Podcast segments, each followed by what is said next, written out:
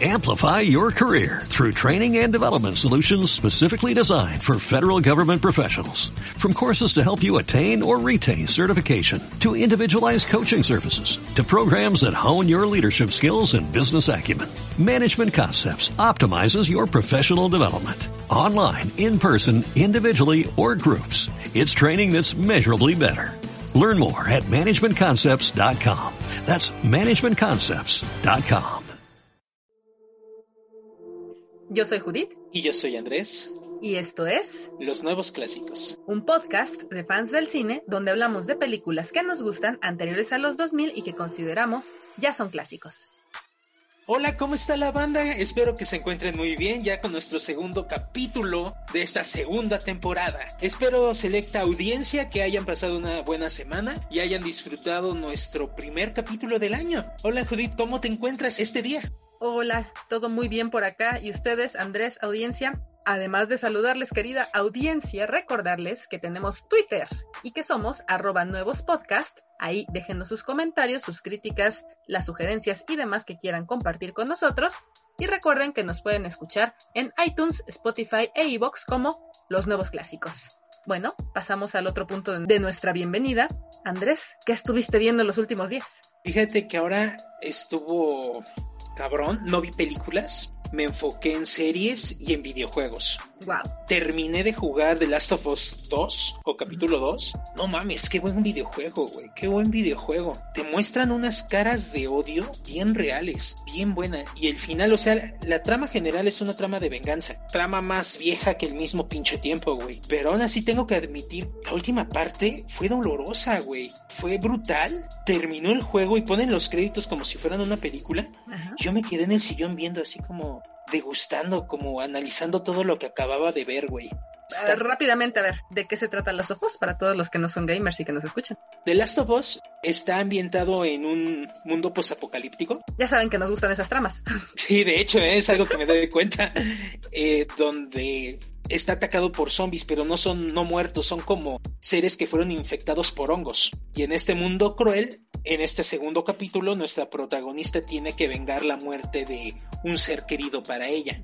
Pero Híjole, estos güeyes supieron hacerlo, supieron hacer bien el juego porque, bueno, spoilers, espero que no le arruinen la experiencia a nadie, pero a la mitad del juego dejas de jugar con la protagonista que conocías y juegas con la contraparte y ves su, su historia y ves todo el, la pinche carnicería que está haciendo la primera protagonista y la última batalla es, es, es de brutal, güey, es, es violentísimo, pero no violento como Doom o no violento como otros juegos donde la violencia es glorificada o caricaturizada. Ahí cada putazo lo sientes, te duele darlo, güey.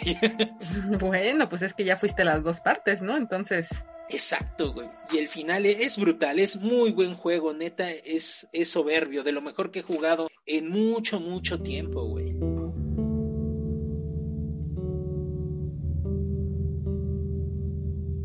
¿qué series estuviste viendo? Esto me clavé cabrón, güey. Me le eché como en una semana, güey. Better Call Saul. Güey, no le había visto ni un capítulo. Y empecé a verla porque un día no tenía nada que ver. No mames, me super clavé. Saúl es buen personaje, pero Kim, no sé si ya la viste tú. Vi el primer capítulo, no me atrapó, no, no, no sentí, a lo mejor la vi muy cerca de que todavía tenía el rush de Breaking Bad y no sé, la sentí muy lenta, no logró atraparme, pero sí quiero verla. Bueno, Breaking Bad tampoco es un carrusel de emociones, ¿eh? No, pero es intensa desde el principio. Bueno, eso sí, los primeros capítulos son agresivos. Este es más como una serie de abogados, güey, con sus tintes de narcos y de drogas, pero es más una serie de abogados. Es diferente el concepto, pero la protagonista Kim, Kim Wessler, estoy enamorado de ella, en serio, es preciosa. Tiene su código, pero tampoco es santurrona. Y se deja influenciar y tiene que hacer lo que tiene que hacer en su momento, pero no se da sus baños de pureza como este tipo de personajes que ponen como contrapunto del güey corruptón. No, no es como la esposa del, del Heisenberg, que te cae de la verga. Últimamente he visto muchos memes que dicen que ahora gente que antes criticaba a Skyler, ahora ya la ven con un ojo feminista y más bien dicen, no, pobrecita, ella es la sufrida. No sé, yo todavía no tengo esa visión. No, a mí me cae mal esa vieja. Igual y es una visión muy machista lo que estoy a punto de decir y escuchas, perdónenme, ¿no? Sé que la mayoría de nuestros escuchas son mujeres, pero no me gusta Skyler porque no apoya a su pareja. O sea, ya estás ahí, aceptaste. En cualquier momento te puedes divorciar, ¿no? Y llevarte toda la lana. Ella lo muere. Sí, o sea, no te late el business, vete. Pero a Skyler ahí se queda a chingar. No me cae bien, la neta no me cae bien. Sí, no, yo también apoyo eso, ¿no? Skyler, Skyler no me cae bien. Creo que precisamente desde esa visión pudo haber tomado las decisiones más fuertes e irse y dejar a Heisenberg hundirse solo. Y no lo hizo. Y en cambio, Kim Wessler sabe el business y es muy inteligente. Es muy inteligente y no sé, me late que apoya cuando tiene que apoyar y para a Saúl cuando tiene que pararlo. Y soy fan de las series de abogados, no sé por qué esta no me ha logrado atrapar, pero le daré una oportunidad pronto. El primer capítulo tampoco está tan chido, pero ya el segundo, si ves el segundo y no te atrapa, ya déjala de ver, güey, no te va a gustar. Ok, le daré esa oportunidad. Y también estuve de otaku. ¿Qué estuviste viendo? Me eché todas las, dos temporadas de Food Wars en Netflix y después de ahí salté a Crunchy. ya voy como en la cuarta temporada de Food Wars. Se me hace tan pendeja, me encanta por eso. Y también estoy viendo Jungi Ito Collection. Jungi Ito es el mangaka que hizo Gyo e hizo Uzumaki. Uzumaki me suena. Güey, ahí los tengo los mangas, te los voy a prestar. Ese güey hace unas escenas tan violentas, pero no a diferencia de Last of Us, que es una violencia cruda, Jungi es como el mejor representante de Lovecraft, del terror Lovecraftiano, y del body horror. El body horror es cuando pierdes el control de tu cuerpo, cuando tu cuerpo se transforma, muta y se convierte en un monstruo en sí y tú no puedes controlarlo. Ves cómo tu cuerpo se va deteriorando. Y ese güey genera unas escenas súper agresivas en ese sentido, muy chingón. Y tiene una serie de historias cortas. Entonces lo que hicieron en este anime fue agarrar esas historias cortas y hacerlo animación que dura 15 minutos aproximadamente cada historia. Está muy chingón. Muy no suena nada mal, ¿eh? Y de ahí me salté a leer su manga que me faltaba, que es Tommy. Tomie se dice Güey, no mames, ese manga es una locura, güey. Es de una tipa que tiene una influencia hacia los hombres. Es tan hermosa y tiene un magnetismo sobrenatural hacia las personas que hace que los hombres se enamoren perdidamente de ella. Y entonces no solo hace que se enamoren de ella a, a un nivel de obsesión, sino llega a tal punto esta obsesión que quieren matarla y la matan siempre descuartizándola. Pero de cada parte que hacen de Tommy se genera otra nueva Tommy. Y entonces esta mujer guarda los recuerdos de todo y vas viendo cómo se va evolucionando este personaje de una niña común y corriente que está así hasta una mujer que se sabe invulnerable, que se sabe indestructible, que sabe que se sabe superior a la especie humana y empieza a manipular todo a su alrededor para ella conseguir lo que cree que merece. Amor, dinero, fama, todo lo que ella quiere lo puede conseguir porque toda la sociedad humana la ama hasta el punto que la mata. Está muy denso ese cómic, está muy dañado. wow, suena muy intenso, muy intenso. Sí, está muy chingón. Ese Junguito sabe su chamba, güey, ¿eh? sabe su chamba. ¿Y tú, Judith? Eso es lo que yo he visto en estos días. ¿Tú qué has visto? Bueno, pues ya regresé a trabajar, así es que a diferencia del podcast anterior que me saqué una larguísima lista de cosas que vi, en estos días estuvo un poco más tranquilo. Descubrí el primer capítulo de The Good Doctor. Resulta que mi mamá en vacaciones lo estuvo viendo y yo no sabía y le, yo neceando de, no, no pudiste haberlo visto porque es especial de Amazon. Y ella, claro que sí, lo estuve viendo en cable, que no sé qué. Yo, no, no es cierto. Y ya la pusimos y mi mamá me dijo, sí, sí, la vi, sí, esa es a la que yo vi. Y dije, ah, bueno, pues entonces ahora vamos a verla desde el capítulo uno. Y ya, entonces nos la aventamos. buena, serie de doctores, sí. Primer capítulo me gustó bastante, ahí la vamos a retomar. Luego empezamos también a ver una que ahorita no recuerdo cómo se llama en inglés, pero en español lo pusieron como Madame CJ Walker, una mujer hecha a sí misma que está en Netflix, es una de las miniseries de Netflix. Está bastante interesante, es de una mujer afroamericana que se hace a sí misma, como dice, eh, vendiendo productos de belleza para mujeres afroamericanas. Tiene a la ganadora del Oscar esta mujer que se llama Olivia Spencer, que me parece una gran actriz, entonces va muy bien. También vi King Arthur, la leyenda de la espada de con Guy Ritchie. Güey, qué raras películas hace Guy Ritchie. O sea, digo, este rey Arturo es es malita, ¿no? mala, sí, mala y su forma de narración de tiempo y de jugar con los tiempos de With Richie en la historia de Caballeros, no sé qué, que también está en Netflix, es muy rara y en esta lo volví a confirmar. Sentí que estaba viendo una película estilo eh, de acción, estilo lo que platicábamos la vez pasada, John Wick o algo así, pero en época medieval, no sé, o sea, nada que ver con Arturo realmente. Sí, no, y es una pena porque prometía la película, tenía buenos actores, ¿no? Y buenas animaciones, me parece que el CGI está bien empleado, digo, habla detallitos que no van a envejecer bien, pero te, pudo haber dado mucho, creo. Raro. Sí, no, ahí lo que les falló fue el guion, este como, ¿what?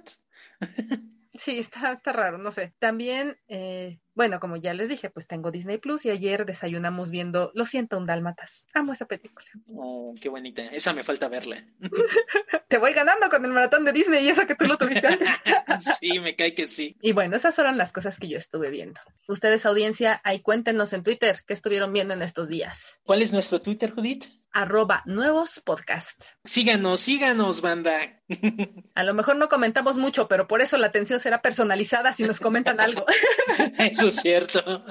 Sigamos avanzando en nuestro podcast, así que Andrés, dinos, ¿de qué película hablamos el día de hoy?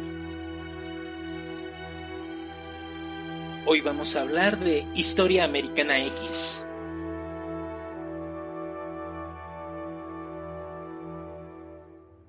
La dirección es de Tony Kay, o Tony Calle, se escribe así, no sé cómo se pronuncia, del guion de David McKenna. Y los protagonistas es Edward Norton como Derek Vinyard. Estaba mal y me estaba comiendo, estaba matándome. Y sigo preguntándome todo el tiempo cómo, cómo caí en esa basura. Edward Norton, híjole, ¿decimos cuáles son sus grandes películas de este güey? Échatelas. Tres, por lo menos, ¿no? Las tres más conocidas. Sí, no, este güey es una pinche eminencia. Tenemos una de mis favoritas, People vs. Larry Flint. Es una película que yo siento que no se le ha dado el reconocimiento que, que merece. Historia Americana X, El Club de la Pelea, Red Dragon o El Dragón Rojo, El Ilusionista, que es buenísima, El Increíble Hulk. Pero esa no le fue muy bien, ¿no? No, pero bueno, es, es conocidita. La raíz gran... del miedo, ¿no? También es de él. Ah, claro, la raíz del miedo es buenísima esa también. El Gran Hotel Budapest, que ahí hace un pequeño papel, pero ahí sale. Isla de Perros, él hizo la voz de Rex. Órale. Sale también en Birdman, que yo creo que es un gran papel de ese cabrón. Sí, también. Sí, bien, bien cabrón. Y la última película que hizo fue Huérfanos de Brooklyn. Eh, la hizo en el 2019, que esa no la he visto, pero dicen que está muy buena. No, yo tampoco no sabía de ella. Habrá que esperar a poder verla. ¿Algún sistema de streaming que nos quiera dar el gusto? creo, no me creas, pero creo que la tiene Amazon. Ah, será cosa de echarle un ojo. Y bueno, como su hermano menor, Daniel Vinyard, Edward Furlong. El odio es una carga. La vida es muy corta para estar enojado todo el tiempo. Como Cameron Alexander, Stacy Keach. Bueno, discúlpame, Derek, pero jódete. No puedes venir aquí a amenazarme. Y como Bob Sweeney, Avery Brooks. Soy tu maestro de historia de ahora en adelante. Discutiremos eventos recientes. Llamaremos a esta clase Historia Americana X. Esta película se estrenó en 1998 y fíjate, o sea, Estuvo chido, la recaudación que tuvo no fue un blockbuster, pero bueno, no, no quedó números rojos. Tuvo un presupuesto de 10 millones y recaudó 23 millones 800 y piquito. Bueno, no le fue mal. Bueno, tampoco es un hitazo, pero bueno. Sí, no, no fue un hitazo, pero es que yo creo que en el momento que le estaban haciendo, espero que no hayan pensado que iba a ser un hitazo, porque es una película no apta para todo el mundo. De sí, hecho, cuando la estrenaron en cine, uh -huh. yo no pude irla a ver, era clasificación C. Yo recuerdo que igual la tuve que ver pirata, uh -huh. porque no, no había forma de verla en el cine. Sí, no, era complicado. Va un pequeño resumen para quien no la ha visto y ya estamos procurando acotar un poco más los resúmenes, pero bueno, véanla, es para que la vean, no se desmotiven, vayan y búsquenla. Ahorita no la tiene ni Netflix, ni Amazon, ni nada, me parece porque es de Warner y ya lo platicábamos en el podcast pasado que Warner ya se está llevando sus cosas de las plataformas, pero si la quieren comprar o rentar en línea, Microsoft la tiene. Y pero también bueno. está en HBO. Ah, bueno, también HBO. Bueno, Daniel, que ya nos decía Andrés, Daniel Vinyard es un joven de preparatoria súper influenciado por ideas neonazis. Recién hizo oficial su ingreso a la pandilla del DOC, que quedamos que era... Discípulos de Cristo una banda que fundó su hermano, Derek, bajo influencia de otro supremacista blanco, Cameron Alexander. La historia gira en torno a un ensayo que Danny tiene que escribir basándose en la historia de su hermano Derek, que, pues por seguir todas estas ideas, mató a dos afroamericanos y fue a dar a la cárcel por tres años. Bastante desproporcionado, ¿no? Mató a dos personas y solo tres años, o sea, cuando... Digo, ya avanzaremos en ese punto. Blanco al final del día. Al final. Ahí puso a prueba toda su ideología al verse enfrentado con la realidad. Ni todos son buenos, ni todos son malos por su color de piel, origen o lo que sea. Cada persona trae su propio, o como decimos acá en México, ¿no? Solo el indio sabe lo que carga en el morral, ¿no? el final es trágico, pero bueno, ya les dije, no vamos a dar más detalles. Este podcast, si no han visto la película y si escucharon el resumen de Judith, va a estar medio denso, o sea, vamos a hablar de temas fuertes. Así que antes de hablar de esos temas, quiero mencionar algo. Antes de pasar a lo fuerte, quiero mencionar una frivolidad. Adelante. Qué guapa es Davina. La hermana, qué guapa es, güey. Digo, después vi las imágenes y no envejeció muy chido, pero huevos, qué bonita se ve en la película. Bueno, bueno, ya si entramos en ese punto, güey, qué cuerpazo se le ve a, Edward Norton, o sea. Sí, la neta está, está mamadón el güey, ¿eh? Sí, o sea, porque, porque no es el mega musculoso acá que sientes que se va a romper al estilo Johnny Bravo. ¿Cómo se llamaba la caricatura? Sí, Johnny Bravo, ¿no? Johnny Bravo. Pero tampoco está un escualidito ahí con unos cuantos músculos, o sea, tiene un cuerpazo el cabrón. El güey para rodar la película tuvo que ganar 14 kilos en seis meses. Y de puro músculo, ¿no? Y de puro músculo, o sea, ese güey sí estaba las carnitas, güey. sí, no, ojalá fuera tan fácil. Sí, no, la neta es de que sí, también se ve imponente el cabrón ahí. Ah, se ve, se ve muy bien, se ve muy bien, definitivamente. Pues bueno, habiendo pasado las, las frivolidades y nuestros gustos personales.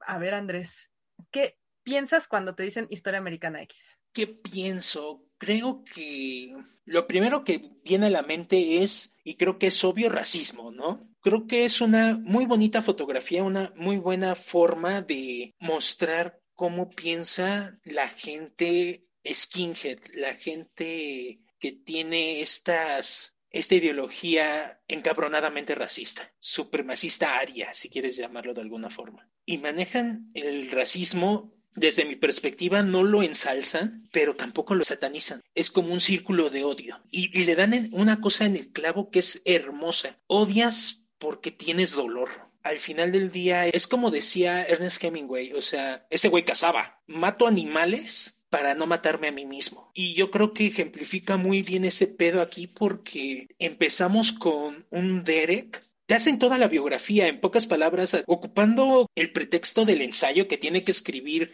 Daniel, hace un análisis de su hermano y él mismo lo entiende.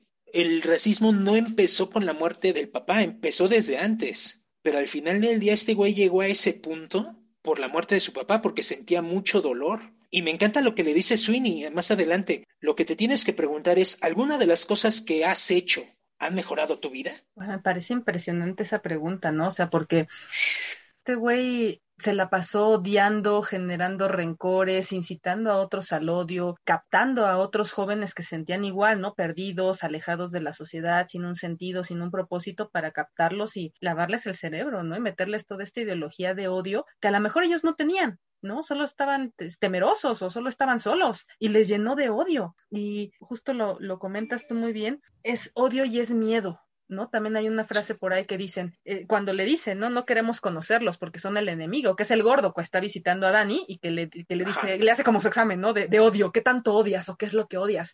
es, es llenar las mentes influenciables de odio que ni siquiera saben de dónde vienen, ¿no? Por eso yo creo que al final Dani logra llegar a la conclusión, solo tuvo que seguir los puntos, ¿no? Seguir las pistas para darse cuenta que en realidad él no tenía ningún motivo para odiar a nadie en los que habían que le habían dicho que tenía que odiar. Hay una entrevista que le hacen a Edward Norton donde le preguntan, bueno, ¿cómo defines a Derek? Y este güey dice, ¿cómo, ¿cómo defines esta película, Historia Americana X? Le hacen una pregunta similar a la que me hiciste. Y el güey dice, es ver cómo una persona desperdicia completamente su potencial por el dolor y el odio. Porque al final del día Derek es una persona muy lista, es un líder nato el cabrón. Y su hermano Daniel lo sigue, pero al final del día él no odia. Cuando le hacen este examen que mencionas tú, el güey lo toma a broma y menciona cosas así chistosas porque realmente no se está tragando el discurso. Solo lo sigue porque vio a su hermano hacerlo y para él es un ídolo, es, es el hombre. Y aparte, como él mismo dice en la primera vez que trata de escribir el ensayo, ¿no? Las primeras palabras que ponen, ven en mí a mi hermano, ¿no? Entonces él siente que tiene que llegar ese hueco que Derek dejó entre estos supremacistas cuando se fue a la cárcel. Y cuando sale de la cárcel todos se lo dicen, güey, eres más que un dios para ellos, tenemos un ejército para defenderte porque eres todo para ellos. Pero qué rápido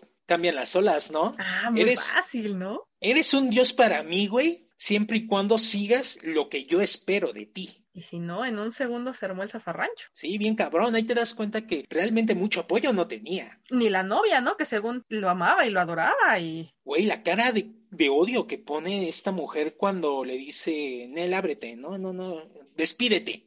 Y, y, la cara de odio, fucking nigger, ¿no? Y todo lo que le, lo que le dice es como huevos, güey. ¿Dónde quedó el, comillas, amor que tenías por este cabrón, no? Y hasta iban a ir a vivir juntos. Justo esa noche ocurre todo, ¿no? Cuando la mamá lo corre a Derek y ella le dice, pues se va a ir a vivir conmigo. Yo sí soy su familia, yo sí lo apoyo. Exacto, pero pues uh, ahí se vio que tanto apoyo había, ¿no? ¿Sabes qué otra parte me llamó mucho la atención del ensayo que escribe Dani? Hay una parte antes de irse a la fiesta que pone, hubiera sido de por vida, refiriéndose a la condena de su hermano, si yo hubiera declarado. También siento que eso es parte de eso, ¿no? Él, él tiene que llenar esa expectativa porque sabe que la vida de su hermano pudo estar en su mano, ¿no? Y sin embargo, como le tiene ese gran respeto y demás, no pudo hacerlo. Y no, quiere es... defraudarlo ni quiere fallarle a nadie. Aparte es tu hermano, ¿no? No vas a joderlo, ¿no? Y más cuando tienes una admiración por él tan cabrona. Además, y que creo que se va heredando, ¿no? Ya lo mencionabas tú, a final de cuentas el origen de su odio viene de, del papá, ¿no? Una generación antes. Y el papá, ¿por qué la tuvo? A lo mejor porque el abuelo también. O sea, que el abuelo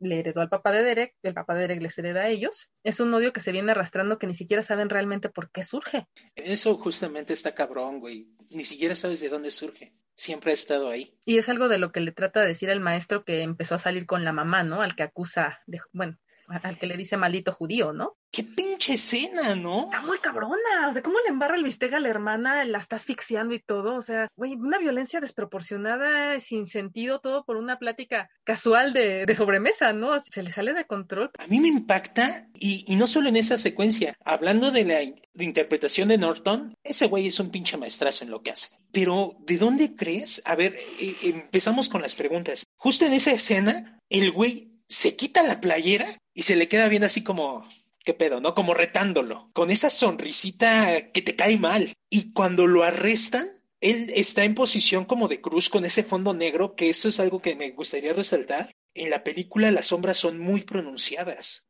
El contraste de luz, el claroscuro que manejan es muy fuerte. Yo creo como para representar estos claroscuros que se manejan dentro de la trama. Pero la sonrisa, ahí también tiene esa sonrisa. Pero es curioso porque de ser una sonrisa de satisfacción, de a huevo gané, ¿no? O sea, gané la pelea. Son los mismos afroamericanos a los que les gana la cancha, ¿no? O sea, él siempre está en esa guerra, pero ahora ellos se desquitan queriendo ir a robar la camioneta. Odio genera odio, ¿no? A final de cuentas. Y en esta siguiente batalla, pues él les gana, entre comillas, audiencia con unas grandes comillas, porque los mató. Pero el que se va a la cárcel y el que también echa a perder su vida es él, y no solo la de él, la de su familia, ¿no? Pero sí, como dices, esa sonrisa sí se va después transformándose como en algo de dolor, ¿no? Cuando ve a su hermano tirado en el suelo hincado llorando. No sé, siento que sí hay una, unos segundos de escena en donde sí la expresión cambia algo de, no, no arrepentimiento, pero sí tal vez dolor.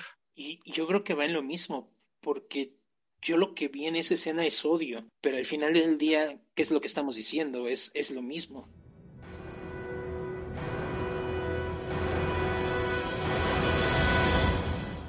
Hay varias frases que suenan bastante interesantes, ¿no? Eh, cuando van a asaltar la tienda, que se echa todo su speech, ¿no? Del cómo los inmigrantes se han llevado el dinero y que el Estado tiene que dedicar tantos millones de dólares para atender las necesidades de gente que ni siquiera debería de estar en ese país o que son ilegales y demás. Es un discurso que sigue tan vigente para la gente que tiene esta ideología y lo vemos ahorita en el tiempo en el que estamos grabando este podcast audiencia, viene una caravana de migrantes de Latinoamérica que quiere llegar a Estados Unidos y obviamente pasará por México, ¿no? Y no es la primera, desde el año antepasado, si no me equivoco, desde 2019 empezó a alentarse una fuerte ola de inmigrantes que, que viajan desde el cono sur hacia el norte y tanto en Estados Unidos como en México el discurso es eso, ¿no? Los inmigrantes se quieren llevar nuestros trabajos, los inmigrantes son delincuentes, por eso vienen huyendo, los inmigrantes nos quieren robar lo que tenemos, nuestro gobierno debería destinar dinero a los que somos de aquí, no a los otros. Y qué triste, ¿no? O sea, han pasado cuántos años, dijiste, en 1998, han pasado más de 10 años y el discurso sigue exactamente igual y tristemente radicalizado por el uso de Internet, redes sociales y porque figuras de poder o, eh,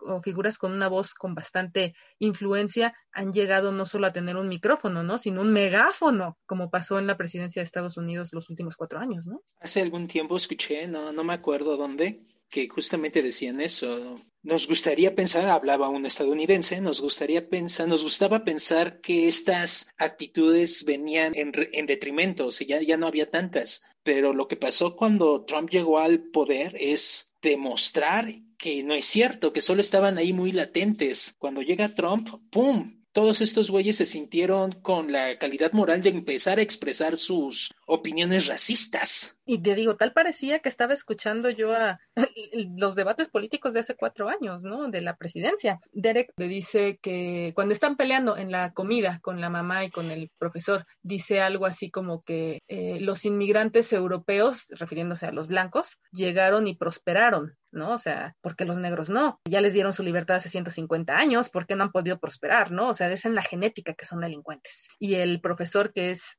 de origen judío, le dice, pues los judíos llevan cinco mil años siendo perseguidos y no han podido encontrar tranquilidad. Tal cual son discursos que seguimos escuchando y viendo. No sé si ustedes, audiencia, tú Andrés, creo que me habías comentado que no lo has leído. José Emilio Pacheco tiene un libro que se llama Morirás lejos y que precisamente habla de todas las diásporas que han vivido los judíos. Es un libro, lo recomiendo ampliamente. Habla acerca de la historia de cómo los judíos han sido perseguidos y siguen siendo el mismo tipo de discursos, ¿no? Se sigue persiguiendo a ciertos grupos. Ya sé que sobre los judíos podemos hablar ciertas cosas y de cómo también ellos se han vuelto perseguidores, pero a final de cuentas es eso, ¿no? Es encontrar en sobre quién poner tu odio y desquitarte ahí, ¿no? Las minorías. Y es que es un discurso bien efectivo. Al final del día, el cualquier persona que intente consolidar cierto poder político sobre un grupo discriminado o un grupo que se siente en desventaja, siempre va a decir el problema no somos nosotros, es el enemigo externo, ¿no? Problemas son, en el caso de la película, los negros. Bueno, los negros judíos latinos,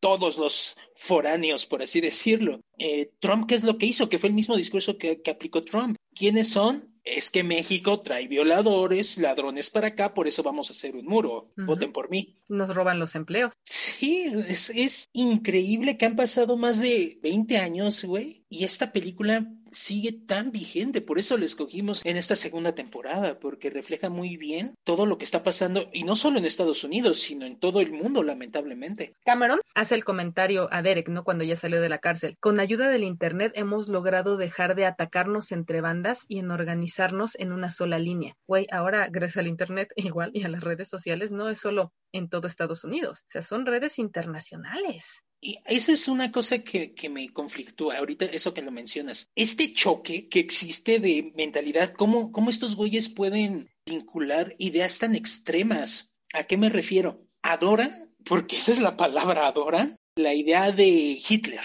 Pero ese güey era alemán. Ese güey le valía verga a Estados Unidos. Ese güey lo que quería era ver por el pueblo alemán. ¿Cómo es posible que tú, un norteamericano, puedas poner en un altar a un alemán. Y deja tú norteamericano, hay neonazis mexicanos. Ah, los morenazis son la hondísima, güey. fíjate que también es, olvidé decirlo en las cosas que he estado viendo, pero bueno, creo que ya les había comentado. Estaba viendo American Gods de Amazon, está basada en la obra homónima de Neil Gaiman, si lo pronuncié mal, ustedes disculpen. pero eh, estoy en un capítulo precisamente en donde aparece Thor. Bueno, no voy a spoilear, eh, si la quieren ver, véanla, la recomiendo. Pero el chiste es que aparece Thor y por una u otra circunstancia se encuentra con un neonazi americano. Este neonazi no sabe que es Thor, el hijo de Odín, sino que es un humano normal, y le dice que se tiene que dejar ganar por los alemanes en la siguiente competencia de levantamiento de pesas. Y entonces Thor se pone así, ¿por qué tengo que hacer eso? No sé, yo soy más que, cualquier el alemán. Es muy curioso cómo los neonazis llegaron con esa idea de, de que tienen que rendirle tributo a final de cuentas a los alemanes. Eso se me hace muy pendejo, porque... Y es, y es ahí justamente el punto. Estos güeyes adoran a un alemán que veía por el pueblo alemán, pero porque les da el discurso que ellos necesitan. Es igual que, que un religioso que agarra lo que le conviene de su religión para joder a otros. No importa la nacionalidad para ellos, realmente no, a pesar de que lo usan como, ah, sí, mi país está de la verga y vamos a chingar a los otros, realmente todo depende de la raza no de la nacionalidad. A ellos les vale verga Estados Unidos, lo que quieren es que la raza blanca prospere, como la rola esa súper violenta que canta Seth. Mientras va en la camioneta, ¿no? Sí, está cañón. Está bien cabrona, güey. The White Man March, ¿no? El hombre avanza. El hombre blanco avanza. Qué dato curioso, esta rola está adaptada de una canción militar estadounidense que se llama Battle Hymn of the Republic, hecha en 1856. Es como un segundo himno, ¿no? Para los gringos y ha sido muchas veces manipulada y adoptada por ciertos fines, porque realmente la versión original es muy patriotera. no sé por qué me hizo pensar en el rock cristiano, ¿no? Que también cualquier letra de canciones la modifican a beneficio de la religión. Exacto, ¿no? Y lo que dice la rola es súper violento, güey. O sea, yo apunté dos frases aquí de nos bañaremos en la sangre de negros, él lo dice pues, con la grosería nigger, destruiremos a la maquinaria de los judíos, güey, el hombre blanco marcha. Ay, sí, no dice muchas frases, ¿no? Pero con las que dice suficiente para que entiendas de qué va. Yo sigo en mi énfasis, güey, yo sigo en el punto. Yo creo que a estos güeyes no les importa la nacionalidad, no son ultranacionalistas. No, y no sé, pero creo que también valdría la pena ahí destacar, si me equivoco, corrígeme, pues que como dice la letra de la canción, es el hombre blanco, no son las mujeres no somos todos, es el hombre, hombre per se. O sea, ¿tú crees que hay un pedo ahí de machismo? También. La única referencia que tengo de cómo trataban a las mujeres en el Tercer Reich, pero por lo poco que vi en Jojo Rabbit, pues las mujeres tenían que ser criadas para generar hombres, que fueran a la marcha y a la guerra y ganaran los hombres, pero los hombres ganan, la mujer solo se queda atrás. Hay un documental, hay, de hecho son dos documentales en Netflix que se llama Mujeres en la Guerra, que habla se me hizo muy interesante porque es un documental que habla no de las batallas, no de los grandes generales, sino de cómo mujeres protagonistas enfrentaron la guerra. Y justamente este me gusta porque en el caso de la Segunda Guerra Mundial, hablan de la Primera y la Segunda Guerra Mundial, ¿no? El de la Segunda Guerra Mundial hablan mucho de estas granjas de hombres, que de ahí salió Arnold Schwarzenegger, por cierto. Laboral, ¿eh? Sí, eran mujeres que eran escogidas para perdurar la raza aria. Y entonces literalmente eran embarazadas y se encargaban de criar a las juventudes hitlerianas. Y a pesar de que sí había mujeres en ciertos rangos militares, la verdad es de que el régimen nazi no era tan igualitario como uno podría imaginar, ¿eh? No, por eso hago mi énfasis en e, ellos ven por el hombre blanco, ario. ¿no? La mujer es la acompañante que va a seguir permitiendo que la raza se siga reproduciendo, ¿no? Es la encargada de formarlos, pero el hombre es el que tiene poder. Fíjate que no, no había analizado esa situación y sí puede que haya algo de, de, machismo al respecto, ¿eh? Por ejemplo, en los movimientos que se ven, al menos en las noticias acá en México sobre lo que ocurre en Estados Unidos, normalmente la movilización de las personas afroamericanas, pues están hombres y mujeres, ¿no? De hecho, muchas mujeres se han sumado a, la, a las voces y han sido de las que tienen eh, una mayor proyección de repente para hablar. Sin embargo, en los grupos de los eh, supremacistas, siempre son los hombres. La mujer está ahí al lado, pero viéndose bonita, pero no más. Digo, ahí está Melania Trump, ¿no? A ver, eh, recuérdame, ahora que hubo la toma de la Casa Blanca, eh, ¿hubo mujeres? Estaba ya Yamiroquai. Pero no recuerdo que estuvieran mujeres. No. Y hubo otra movilización, no me acuerdo en qué parte de Estados Unidos, donde estaban protestando contra las contra la cuarentena y contra las máscaras, las mascarillas, y había un chingo de hombres armados con alto calibre, güey, y todos eran blancos, pero no recuerdo mujeres. No, difícilmente, ¿no? La mujer se tiene que quedar en la casa cuidando a los cinco hijos que ya Dios le dio, ¿no? O sea. Pero tú como mujer, ¿cómo puedes aceptar una ideología que te ve así, güey? No lo sé, porque mi hombre me tiene que dar lo que Dios diga. No sé, no sé, ahí, estoy especulando completamente. Escucha, si ustedes saben, coméntenoslo. Solo me llamó la atención eso, ¿no? Se supone, al menos en el español, que el genérico es el masculino cuando quieres hablar del ser humano es el hombre. Pero en Estados Unidos no. En el inglés, según yo, sí hay formas más equitativas, ¿no? De, mencionar cuando quieren hablar de, de, todos. Humankind, ¿no? Por ejemplo, la raza humana. Y no mencionan raza. Dicen el hombre blanco. Por eso me llamó la atención en esa canción particularmente y quería platicarlo, ¿no? Aquí traerlo, traerlo a la mesa. Bueno, es que ahorita que lo pienso, no, no se me, no logro a pesar de lo que muchos grupos reaccionarios crean y por algo mencionaron y, acotaron esta palabra que me emputa y que me caga de feminazi, la verdad es de que no ha habido algo, desmiénteme si me estoy equivocando o alguien banda que nos esté escuchando, dígame, más conocedora de este tema, un sistema fascista que sea, que vea por los dos sexos, que vea por el género. Realmente el fascismo se enfoca en el hombre y no el hombre como humanidad, sino en el hombre masculino heterosexual. Además. Sí, porque regresando a la película, el pedo de la masculinidad tóxica está a todo lo que da. Eh, cabrón, cabrón, cabrón digo, se ve desde la primera escena, ¿no? O sea, el sexo violento que están teniendo al principio, pues es eso, ¿no? Yo soy el macho, yo soy el fuerte, yo soy el hombre y salgo con mi pistola casi desnudo para matar a otro cabrón que se quiso meter con mis cosas. Exacto. Y no solo en el aspecto de los skinheads, que eso es muy triste, cómo ha caído la palabra skinhead. Sí, Pero bueno, estaba leyendo que originalmente tenía otra, otra connotación y ahora se ha pegado a esta idea de la que estamos hablando, ¿no? sí, eh, cuando surge en Inglaterra, ya sabes que en este podcast he descubierto que me gusta la cultura inglesa. Era algo inconsciente. El skin cuando surge en Inglaterra surge en los barrios bajos y surge más apegado al punk. Es como un hijo del punk. Pero ya después de los ochentas es cuando los movimientos hipernacionalistas ingleses retoman esta forma de vestirse, look, para y se apropian completamente. Y ahí es cuando el skin se, se divide en dos, el más acercado al punk, al ska, y el más acercado a la cultura neonazi. De hecho, hay una película muy buena que ejemplifica esta dicotomía, se llama This is England. Esto es Inglaterra y que justamente lo reflejan en un microcosmos cómo se da esta división. El skin apegado al punk, luchando por la clase obrera, y el skin que piensa que luchar por la clase obrera, que es lo mismo que piensa este pendejo de Derek, es pelear por un hipernacionalismo en contra de la barbarie extranjera. Muy buena peli, This England, véanla si pueden. Ah, sí, perdón, me desvié. No solo con los skinheads se ve eso, sino también cuando hablan de la, cuando muestran un poco el pedo de las bandas de los negros, también es mucho esta masculinidad tóxica, ¿no? el morrito de la escuela madreando al otro morrito. Que una pregunta, ¿el morrito de que se madrean es el hermano de Malcolm? Sí. Sí, lo sabía. Es Francis, ¿verdad? Es Francis, sí. A huevo, sabía que se me hacía conocido. En las canchas de básquetbol todos los hombres están ahí, o sea, realmente la mujer queda muy diluida en la película. Es porque ejemplifica muy bien cuál es la imagen de la mujer en este machismo tóxico. Y parte de ese mismo machismo tóxico se ve pues en la violación, ¿no, Adere? Puta, qué escena, ya vamos a empezar con, con esa escena. Me parece que son dos las más cabronas. Una, la del asesinato que comete Derek en la banqueta.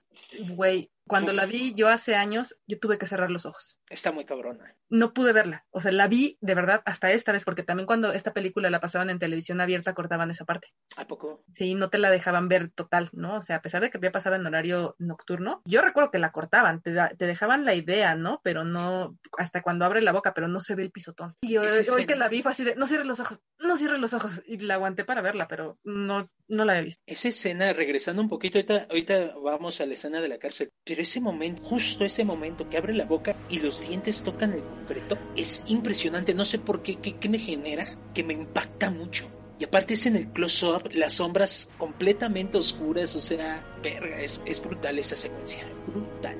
Y regresamos a la que habíamos empezado, pues la del baño. Verga, también otra secuencia que es horrible, genera mucha ansiedad esa, esa escena, güey. Porque al final del día la violación no es una situación de deseo. La violación como acto es una situación de poder. Y cuando este güey empieza a despreciar al grupo ario dentro de la cárcel, dicen, pues te voy a someter. You are my bitch.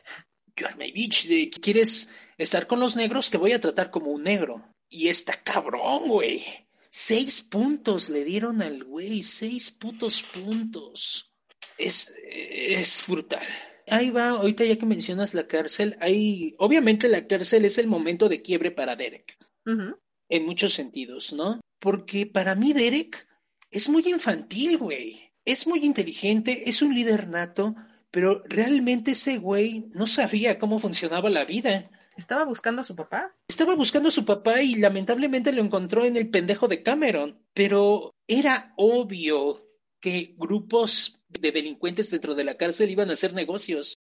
Que al final del día a esos güeyes les vale verga la raza, esos güeyes lo que quieren es lana. Claro, y sobrevivir, ¿no? O sea, por eso se unen en pequeñas manadas, ¿no? Que a final de cuentas comercian, negocian, conviven, porque se necesitan sentir parte de un grupo, ¿no? Es una sociedad. Claro, y lo que quería Derek, esa idea muy infantil del hombre blanco por encima de todos, que no se droga, que no, no tiene contacto con otras razas, pues en la vida real es imposible. O sea, y más en una sociedad como la gringa, que siempre se busca el dinero, dinero, y lo que importa es el green, no importa the black, the white lo importante es el color del dinero. El dios dinero.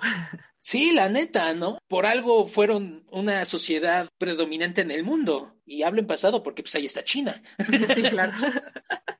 Así de que yo cuando, cuando este güey se enfrenta, en vez de adaptarse, que hubiera sido lo mejor para él, decide seguir esta línea infantil de despreciar a estos güeyes, pues, güey, ¿qué esperabas? Y, y curioso que encuentra más bien a su mejor aliado, pues en un negro, ¿no? Que es el La- más que es el más poderoso de la ¿no? ¿Qué es? Es el más peligroso de la cárcel porque él se encarga de los calzoncillos.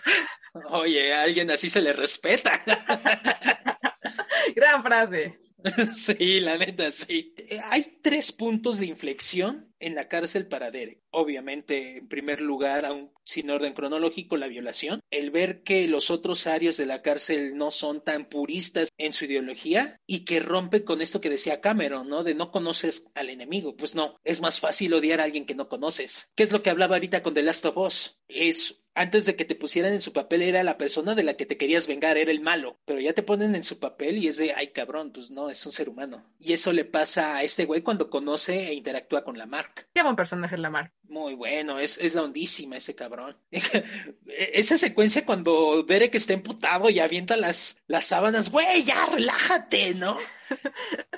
Si ya ¿Quieres- podemos así ignorarnos en paz. Sí, y cómo el güey se caga de risa porque el güey es, es agradable y hasta se voltea para que no vea que se está cagando de risa. Después de todo eso, era obvio que este cabrón, porque no es tonto, que este Derek iba a transformar su visión del mundo. Me parece que lo resumen muy sencillo. No estoy diciendo que, lo que, es simple, ¿no? Que una persona así cambie fácilmente de ideología, pero creo que choca con muchas cosas. Y la película lo resume y pudiera parecer simplista, pero también hay que recordar que Sweeney, el maestro, pues le llevó libros, estuvo con él, fue el único que lo apoyó, ¿no? O sea, entonces Derek aprendió a ver una realidad en poco tiempo, pero completamente desde el otro lado. Güey, es que después de que las personas que tú considerabas tus hermanos de armas te violan, pues, Está cabrón. Está cabrón, ¿no? Y Sweeney, yo creo, yo soy maestro banda, por si no lo saben. Eh, soy un buscavidas, pero una de las muchas cosas que hago es ser maestro. Y tengo que admitir que como maestro admiro mucho la, el compromiso que tiene Sweeney. Ese güey se lo dice el maestro cuando llega el hermano. No me voy a rendir con él. De la misma forma que no me rindo con su hermano. Es de esos maestros que realmente se saben los nombres de sus alumnos, que luchan para que estén bien, no solo para cumplir el temario. Es respetable esta, idea. Y no solo esta idea, porque conozco maestros así. Yo no lo soy. Yo soy bien vale verga. No, no es cierto, no le crean. No, pero realmente comparado con Sweeney es como un gran ideal para, para alcanzar, preocuparte por otras personas a ese nivel. Y tal cual, ¿no? No lo abandona. Entonces sus dos apoyos de Derek, en lugar de ser su, su bandita de skinheads, con los dos afroamericanos que terminan siendo sus pilares, ¿no? Que es, que es Lamar y que es Sweeney. Sí, porque ahorita que lo piensas, no, no lo había reflexionado hasta ahorita. El puto de Cameron nunca lo fue a visitar. ¿No? Todo y mundo todavía lo- cuando sale de la cárcel y va a la fiesta lo, lo minimizan. Dicen, no, güey, relájate, toma un poco de sexo, despéjate la cabeza, güey. O sea, ya luego vienes, aquí estamos nosotros chidos, ¿no? O sea, Es un mierda, Cameron. Eh, ahorita que, lo- que vi mis notas. Ya nada más para terminar con lo de la Mart y con la escena de la cárcel, quiero mencionar dos cosas. El primero, cuando le dice, in the joint, o sea, dentro de la cárcel, you're the nigger, not me. O sea, esa frase que le dice me encanta porque es como, pues, güey, cuídate, conozco a tu gente, un güey blanco y encabronado. Pero ten cuidado, porque aquí el negro eres tú, cabrón, no yo. y perdón, ya que, ya que volvimos a este punto, que lo mencionaba un poquito en nuestro pequeño resumen, güey, desproporcionadas las condenas. O sea, Lamar lo dice, güey, le, se me cayó la pinche tele que me, o sea, ni siquiera una tele nueva, se robó una tele usada de un lugar sin mayor violencia o sin dañar a nadie, solo se le cayó la pinche tele en el pie del oficial, le dieron seis años. Sí. Y a Derek mata a dos personas con alevosía y ventaja y solo le dan tres años. Y lo veo, güey. Sí veo al jurado o al juez o a la persona que que está viendo su probatoria diciendo, bueno, es que se defendió y los otros son negros. Exacto. Sí, sí lo veo, güey. Y este güey sale después de haber matado a dos personas y el otro güey que nada más fue robo, aunque haya sido con agresión, güey, nada más fue robo. Y ni siquiera se la robó. Y ni siquiera se la robó. Se le güey. cayó. Así, y tómala, puto, seis añotes, Solo por ser negro. solo por ser negro. Ese detallito también, eh, yo creo que enfatiza mucho, porque Derek ya ves que en la escena dice que, bueno, es que esos güeyes son delincuentes, por eso saturan las cárceles. Sí. Y pues ahí ya Derek se da cuenta que no es tan Que, que así. el profe le dice, ¿no? No es cierto. No puedes pensar en que tal vez es un sistema que es desproporcional con ellos por este prejuicio. por asesinato de dos cabrones en defensa propia. Digo, qué bueno que salió y yo supongo que también es parte de la trama, si no, pues se hubiera quedado ahí, pero sí merecía más años, güey. Claro. Y la otra cosa que quería mencionar de la cárcel son, ah, perdón, eran tres, eran tres. Es cuando le dice a la mamá, ¿crees que no estoy ahí contigo? Qué cabrón. Y eso es muy cierto. Gran parte del pedo carcelario, muchas de las investigaciones que se hacían en mi universidad, en el aspecto carcelario, que es donde hice mi, desde lo que hice mi tesis, hablan justamente de el sistema carcelario reflejado en la familia. Al final del día, por eso ella empezó a fumar un chingo. De por sí todos fuman en esa pinche película, madres. Son los noventas, era cuando estaba de moda fumar. Pero aún así esa mujer ya, ya, su, ya su casa no es la misma, no sé si te diste cuenta. No, se mm, perdieron la casa y se fueron a un pequeño departamento. Aparte, esa mujer ya tiene pedos respiratorios que escupe sangre. Sí. Y es que no mames, tener a tu hijo en la cárcel, debes de fumar a madres. Y la otra cosa es cuando está tirado Derek en el baño, después de la, de la violación, como hacen el close-up al tatuaje que dice poder blanco. Sí. Eso es como muy irónico, ¿no? Mucho. Bueno, regresando nada más un tantito con la mamá, volvemos a la escena de la cena, que creo que me parece que también es muy significativa, refleja muchas cosas de, de todo lo que trata la película. El maestro cuando se despide de la mamá, ¿no? Que se va de la cena agredido, que le dice ella, él es un muchacho, no es malo, ¿no? La clásica de la mamá defendiéndolo, ¿no? Y el maestro le dice, no, Doris, tú no sabes el mundo en donde viven tus hijos. Como que ella viviera en una burbuja, ¿no? Aparte de todo lo que ha pasado y no sabe quiénes son sus hijos realmente. Y es que, ¿cómo saberlo, güey? Yo creo que ese es el miedo de todo padre. Y más que es una mamá sola, ¿no? O sea, seguramente se la tenía que pasar trabajando, pues tiene cuatro hijos, uno bebé, digo, los bomberos, su papá de, de de Daniel era bombero, pues no ganan millones, ¿no? Seguramente deben tener algún tipo de pequeña pensión ahí que les apoye, pero no creo que sea suficiente para mantenerse. No. Ese plano general que hacen con la mujer, la mamá caminando, yo creo que resalta mucho la soledad.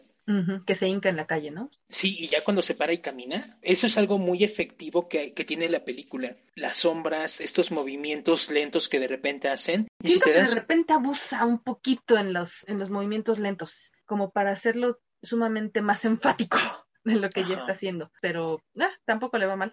También sabes que siento que abusan, y no me había percatado hasta ahora que la vi, de los close-ups. Yo creo que de todas las películas que hemos visto analizando en este podcast, esta es la que más close-ups tienen. Sí, creo que sí. Que tiene sentido, o sea, al final del día es un- el close-up sirve para mostrar la psicología del personaje, la emoción. Y esta película es pura emoción, pero aún así lo sentí como un poquito exagerado en ese sentido. Sí, ah, lo que me gustó, tengo que destacar que esa idea de que te pongan el pasado en los flashbacks en negro y, lo que está haciendo el presente en color me gusta porque es complaciente con el espectador, ¿no? O sea, no te pierdes en la línea argumental. Pero me gusta, digo, incluso en, la- en el libro, no sé si ustedes, audiencia, ya lo leyeron, pero en el de la historia interminable, uno de los mundos está en una tinta de un color y el otro de los mundos está en otro color, ¿no? Entonces, eh, es a lo mejor un poco complaciente con la audiencia, pero se agradece. Sí, la verdad es de que sí, yo también lo sentí muy, muy agradable. Aparte de que quizá en blanco y negro hace que luzca este énfasis que comentaba de claroscuros. Incluso también eso, ¿no? De que están en el lugar oscuro. Sí, su pasado es oscuro. Su pasado es oscuro, qué bonita metáfora acabas de sacar. Bien, y yo creo que ya para ir cerrando, quiero enfatizar el pedo de, de dónde surge el racismo. Y quiero hacer énfasis en algo que Sigmund Freud llama el narcisismo de las pequeñas diferencias. Lo que dice Freud así, bastardizando un poco el texto, es que todos somos iguales en realidad. Todos tenemos, todos somos la misma raza. El pedo es de que cuando tenemos problemas de ego, tenemos problemas de autoestima, queremos sentirnos más o queremos fortalecer nuestra autoestima notando las diferencias que tenemos con el otro. Pero al final del día para Freud, estas diferencias que hay entre tú y yo son mínimas. ¿Cuál es la diferencia entre una persona, entre esta persona y yo? Que él tiene ojos rasgados y yo no. Que él tiene un pantone de piel más claro que el mío o más oscuro que el mío. Estas pequeñas diferencias hacen que yo me sienta un poquito mejor. Yo tengo el tono de piel más claro que el tuyo. Entonces yo me siento bien. ¿Por qué Seth, que es un pinche fracasado, se siente identificado con esta ideología, porque esa ideología le da poder, esa ideología lo hace sentirse importante. Queda de lado que sea gordo, que tenga un trabajo que a lo mejor no es mucho, ves que incluso Derek se lo dice a su hermano, ¿no? ¿Quieres quedar como él, matando insectos? ¿Quieres vivir de eso? No seas como Seth, ¿no? O sea... Exacto. Y eso también se nota, por ejemplo, yo le voy a la América y tú al Chivas. al final del día son pequeñas diferencias. Somos una misma banda, sin importar el color de playera que uses, sin importar el color de piel. Pero cuando yo tengo problemas de emociones, problemas de autoestima, estas mínimas diferencias hacen que yo me envalentone, que me sienta superior a ti. Porque si me quitas esa diferencia, me quedo sin nada. ¿Y cómo podríamos trasladar esta idea al hecho de que con la gente hay ciertas personas digo, se dice mucho del mexicano, ¿no? Que ante los Estados Unidos nos sentimos poquita cosa, pero volteamos hacia el sur y México se siente la gran cosa. Es lo mismo, al final del día no soy gringo, pero, no soy más que el latino. Eso. Y es muy triste porque son odios que se siguen arrastrando de generación tras generación tras generación tras generación y si no se vuelve el color de piel, entonces se vuelve la cantidad de ingresos que tienes, ¿no? Y entonces es donde, su, donde vive el clasismo que dicen en México, en México no somos racistas. Ah, no, pero somos clasistas. Ah, no, pero sí la gente con un tono de piel más claro tiene mejores oportunidades, ¿no?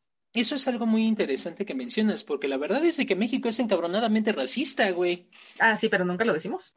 Sí, no, no, no. No, no, aquí somos clasistas, pero pero pinche indio, ¿no? Claro. En el norte hubo una matanza de personas asiáticas matanza, en serio. De repente, creo no, no, no quiero cagarla con el estado en el que fue, pero fue en el norte. Entraban, quemaban locales y mataron a un chingo de personas de descendencia asiática por las mismas pendejadas que dice Derek. Es que son asiáticos y están quitándole el empleo a los, a los mexicanos. Y no estoy hablando del siglo XIX, güey, estoy hablando del siglo XX, ¿eh? No te creas que está todavía muy atrás. Y es como dice al final de cuentas en su ensayo Dani, ya que que sabemos, ¿no? En qué cuál es la, el final del ensayo. Dice, no debemos ser enemigos. Aunque la pasión pueda haber creado tensión, no debe romper nuestros lazos afectivos. Los acordes místicos de la memoria se hincharán al ser tocados nuevamente, como seguro lo serán, por los mejores ángeles de nuestra naturaleza. Un mensaje muy esperanzador para lo que vimos en la película, ¿no? Y fíjate que ya para ir terminando el balazo que le da el otro morro, sí. también fuera de proporción. Cabrón, porque aparte creo, y lo quería mencionar, no sé por qué no lo dije antes, este, a Dani lo matan por una acción buena que hizo, porque los golpearon a Francis y Dani solo lo defendió. No los agredió, no los amenazó, no se puso por arriba de ellos, él solo, hey, paren, ¿no? Porque estaban agrediendo a otro y por eso lo mataron. Y es nuevamente, no, no, ni siquiera es odio, güey. Es estupidez, porque en el momento que dispara, primero muy rudo, ¿no? Y cuando está con su banda, así como, sí, a huevo, qué dada soy pero cuando dispara, ¿cómo le cambia la cara de verga? ¿Qué hice? Porque fue real. No hay vuelta atrás, ¿no? Ya la cagaste. Tu odio, tu, tu berrinche, tu arranque, te llevó a quitarle la vida a alguien. Puta, esa es la palabra, güey. Pinche berrinche. Porque al final del día pudiste haberle roto la madre. Pudiste haber hecho cosas, pero no te vas a sacar el 100%, güey, de agresión.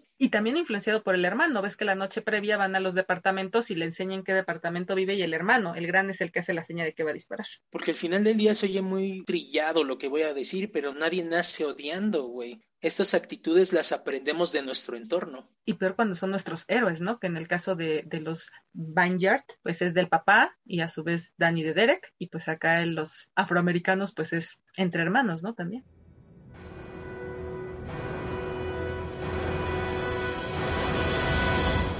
Bueno, ¿hay algo más que quieras comentar de la película? Pues nada más quisiera también rescatar otra de las frases finales que dice Dani en su ensayo. El odio es una carga. La vida es demasiado corta para estar enojado todo el tiempo. Y Derek también se lo dijo en cierto momento, ¿no? Dice, yo creía todo lo que Cameron me decía porque estaba enojado y estoy cansado de estar enojado. Sí, grandes frases, me cae de madre. ¿Tú, Andrés, Bueno. quieres agregar algo más? No, hay, hay varias cosas que me, que me gustaría mencionar, pero creo que ya son ni- miniedades. Creo que ya hablamos de la esencia de la película y de los puntos focales. Así que, ¿qué te parece si vemos si esta película pasa la prueba del tiempo? Yo creo que sí la pasa. No usa efectos especiales, que es una de las cosas que siempre en esta prueba del tiempo nos hacen tener una opinión particular. Creo que como no hay efectos especiales, la película cumple muy bien con llevar una historia bien narrada, un buen guion armado. De repente puede parecer un poco simple o resumir temas difíciles, pero creo que un tema tan difícil puede ser abordado dándole gusto a todo el mundo, ¿no? Entonces yo creo que la película pasa la prueba del tiempo y sí, es un nuevo clásico definitivamente. ¿Y tú, Andrés? Mm, yo creo que sí. Son de estas películas de culto que en su momento tal vez no se les dio gran spotlight, pero en el paso del tiempo va demostrando su valor y sus fortalezas. Y nada más para enfatizar algo que ya mencionamos en este podcast, se me hace muy triste que esta película que reflejaba algo muy de los noventas, como son las bandas y todo este pedo, siga siendo vigente hoy en día. O sea, dices, verga, pues qué tanto hemos avanzado, ¿no? Muy poco esperanzador. Muy poco esperanzador, sin duda. Pero sí, sí, contestando la pregunta, pasa la prueba del tiempo, la disfruté y me desgarró y, y me dolió como la primera vez que la vi, güey. Tiene escenas muy fuertes que siguen siendo fuertes. Tal vez algunas cosas ya se sientan un poco viejas, como el exceso de close-up o la cámara lenta, pero aún así sigue valiendo, sigue siendo impactante. Y pues bueno, como Andrés ya venía anticipando, pues llegamos al final del podcast, lo que nos lleva a la bonita sección donde, Andrés, dinos, ¿cuál es la siguiente película que veremos? En estos cambios esquizofrénicos que nos gusta hacer, banda, de estos temas tan fuerte y tan heavy, vamos a irnos a algo más leve. Vamos a hablar de la película Tienes un email.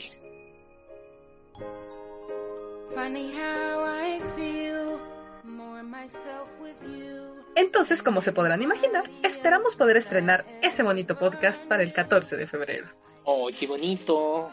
Ahora sí, le vamos a dar a la fecha. Ya ven que no nos dan eso de las fechas, ahora sí, procuramos tener un calendario que esperamos poder cumplir solo para ustedes. Eso, eso es todo. Para la banda que, que no pueda estar con su pareja por cuarentena, por lo menos puede escucharnos un rato. Nos haremos compañía en la soledad. Eso es todo. Así es que recuerden, nuestras redes sociales son arroba nuevos podcast y nos pueden escuchar en iTunes, en Spotify y en eBooks como Los Nuevos Clásicos. Yo soy Judith Yo soy Andrés. y esto fue Los nuevos clásicos.